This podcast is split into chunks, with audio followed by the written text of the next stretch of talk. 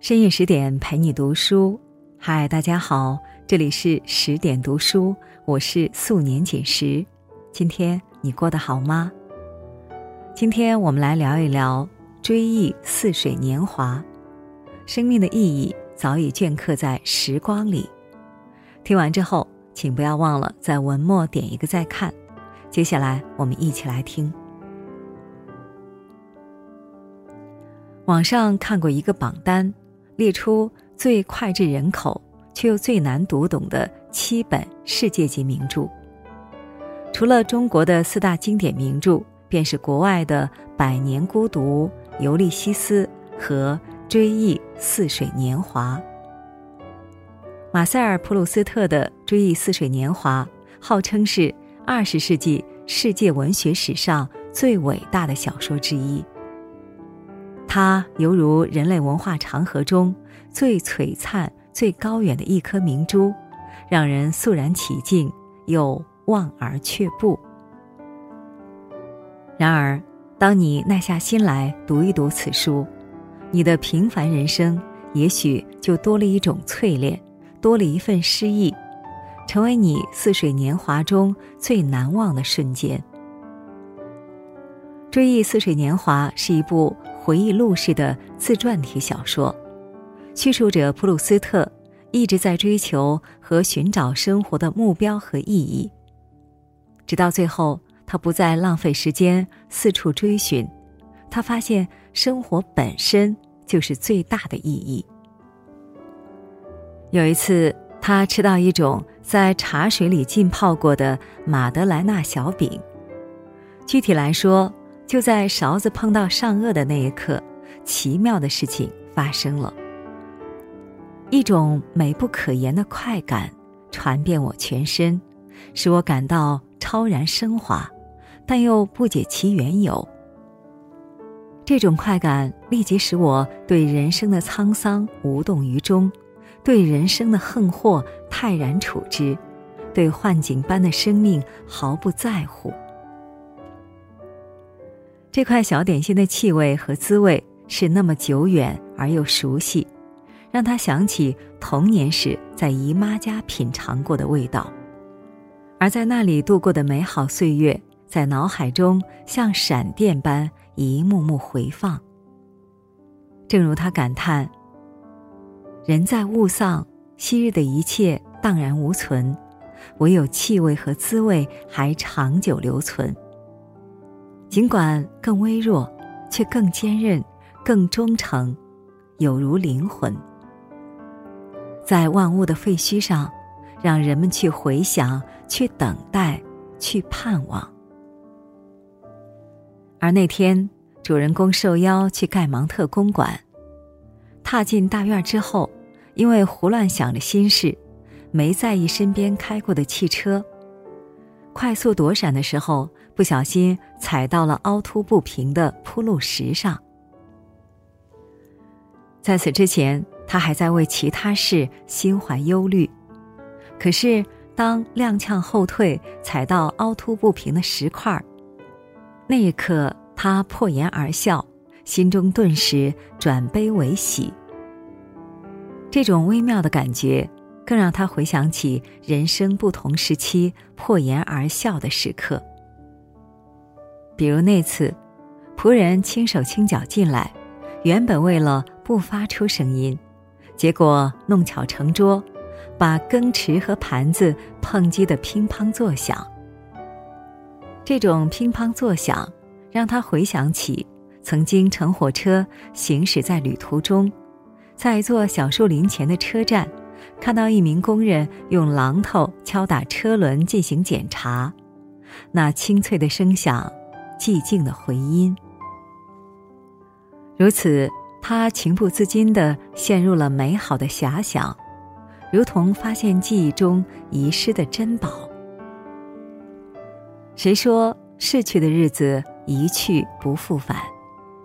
当你真正拥有过，记忆将带领你让某一刻昨日重现。那重逢的感觉，就像一杯老酒。就像曾经的老友那么熟悉，永远不会因为岁月的流逝而在心头褪色。正如作者所说，我们看到某样东西会感到愉悦，并不是因为这件东西本身，一定是因为它引起一段关于美好感受的回忆。周星驰执导的电影《西游降魔篇》，女主的名字段小姐，正是来源于他对已逝女友罗慧娟的怀念。多年以前，他俩一起拍摄影片。罗慧娟扮演的就是周星驰的夫人段小姐。多年以后，影片里的一句歌词，他也执意改成：“从前直到现在，爱还在。”而童年时的我，每晚入睡，父亲总在我的前额印下小啄般的亲吻。他那嘟嘟的嘴唇和温暖的气息，至今。还清晰记得。电影《寻梦环游记》有一句台词：“生命的终点不是死亡，而是遗忘。”岁月可以流走，回忆却刻在心头。我们朦胧的初恋，悠悠的乡愁，还有家乡的特产，妈妈的拿手菜，这些感觉永远还在。这些日子也从未黯淡。只要真正的活过、付出过、感受过，被记住的日子就成了生命的永恒。有回忆的人生就是圆满。书中的苏万先生英俊聪明，生活在上流社会，具有良好的艺术品味。在剧院里。他初次邂逅交际花奥黛特，事实上是一名高级妓女。起初他没有什么感觉，甚至有点反感。然而，当斯万无意间发现奥黛特的相貌与他喜爱的一位画家作品中的女性相像后，他内心的感受即刻发生了神奇的变化。他开始从美学角度观察、欣赏、凝视她。奥黛特的美貌虽然不是他喜欢的那种，但他从自己的美学修养中找到了根据。随着深入相处，他发现这个女人并不聪明，且趣味拙劣，对事物持有庸俗的看法。可是为了不失去爱情。他心甘情愿爱护她，他把她的虚荣视作风雅，肤浅视作天真，责怪视为关切。他总是接受她的主张，走进她的社交圈，还主动去喜欢她所喜欢的东西，甚至模仿他的生活习惯。然而，如此的付出并没有换来对等的情感。交际花本性难改，她一次次被激怒、被冷漠、被疏远，如同空中的海市蜃楼。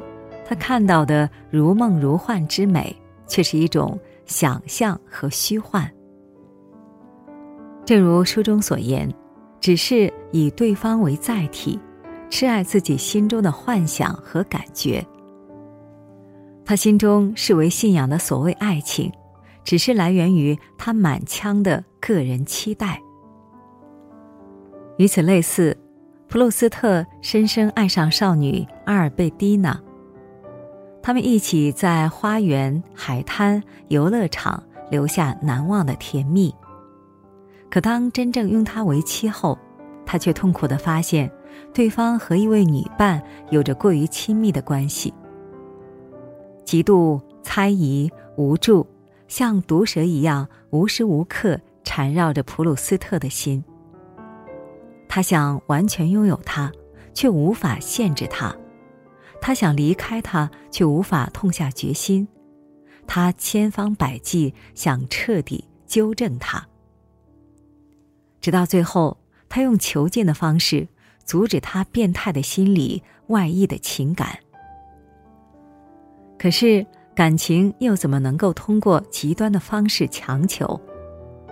最终，他留下一张字条，消失在他面前。当再次听到他的名字，他已因骑马不慎摔死。然而，即使伊人已逝，刻骨的嫉妒之火在普鲁斯特的心里却从未熄灭。一直处于敏感而纠结状态的他。甚至在某一个瞬间，还在试图找寻自己值得被爱的证据。斯万的爱而不得与普鲁斯特的泥足深陷，这两份爱情互为镜像，却又殊途同归。他们的爱与其说是爱人，更不如说是爱己。斯万爱的是那个自己珍视为艺术的美。而普鲁斯特爱的是那个需要给予无条件信任和忠诚的自己。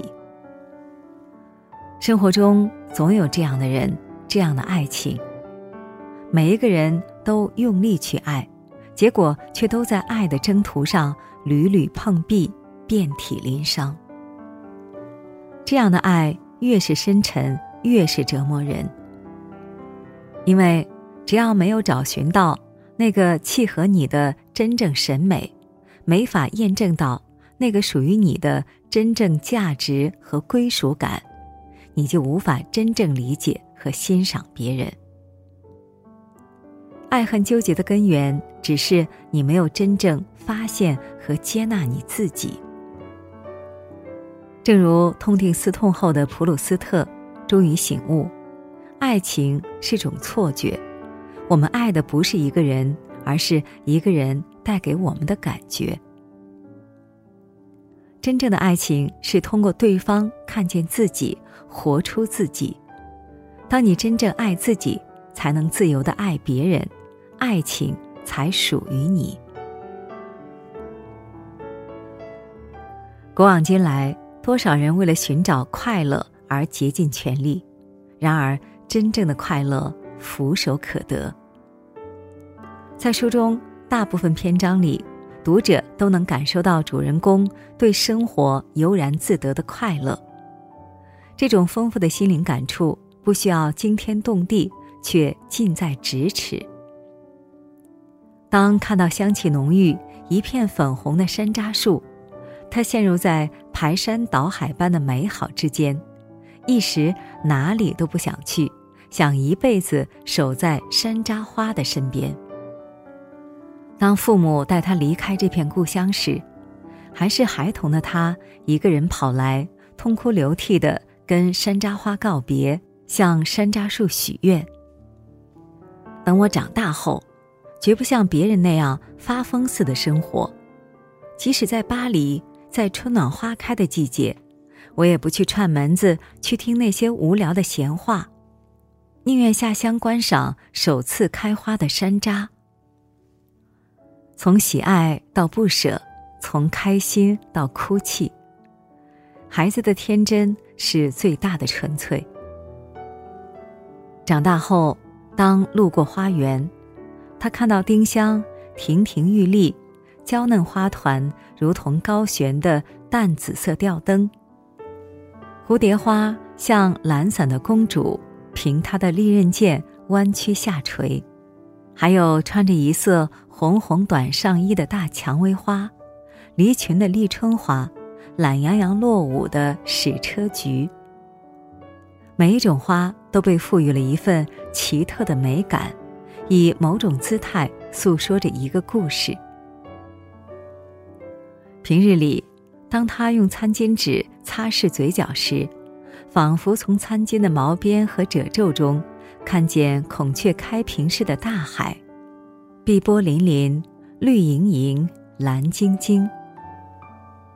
当他看到一幅画作，上面有位女子，她倚靠的树投下一圈阴影，远处有片片白帆在金黄色的河流上浮现。他紧盯着画面，进入一个瞬间。他意识到。女子即将回去，船只即将离开，树影即将移位，夜晚即将降临。从而联想到没有不散的宴席，生命终将消逝，充满流光溢彩的无数瞬间一去不复返。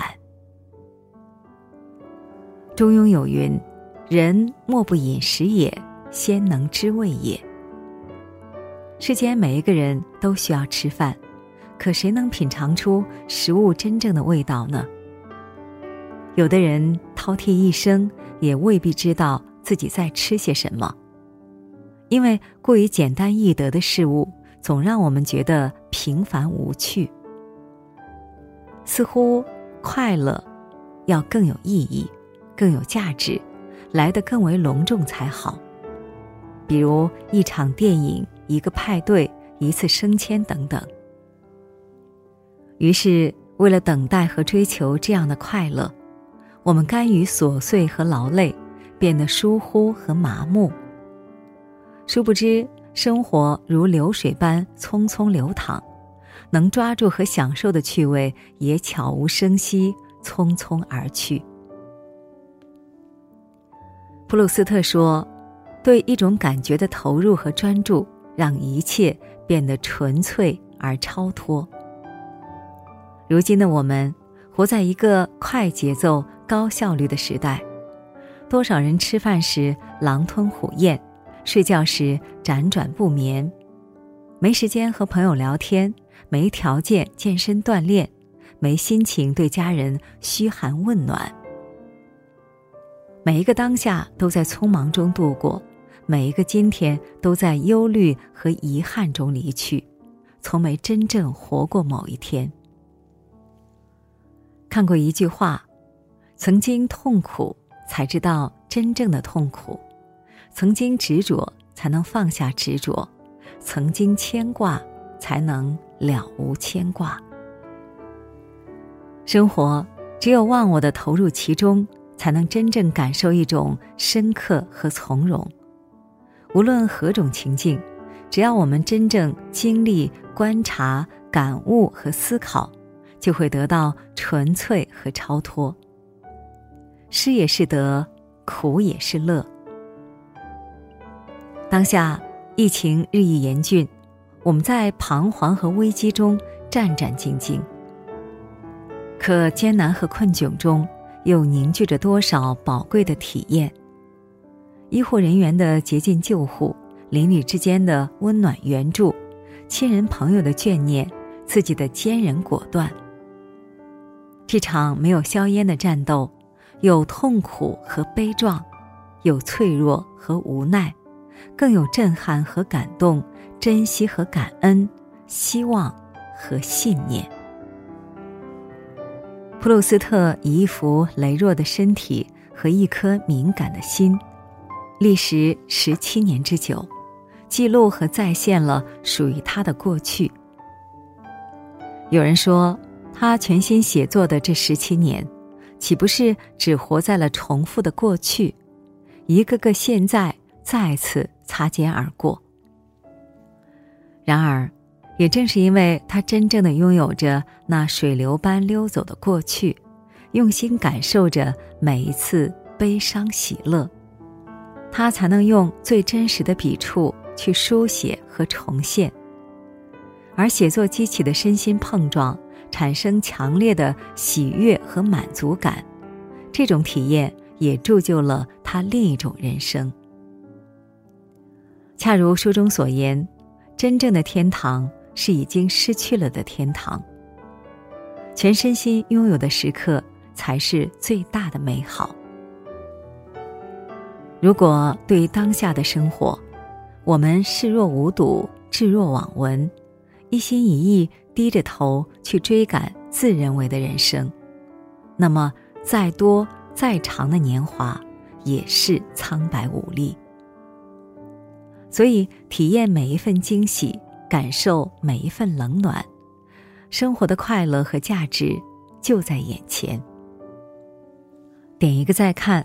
愿你全情投入每一刻，去捕捉、去感知最珍贵的生命壮阔和琐碎，去记录、去发现最美妙的生活广大和精致。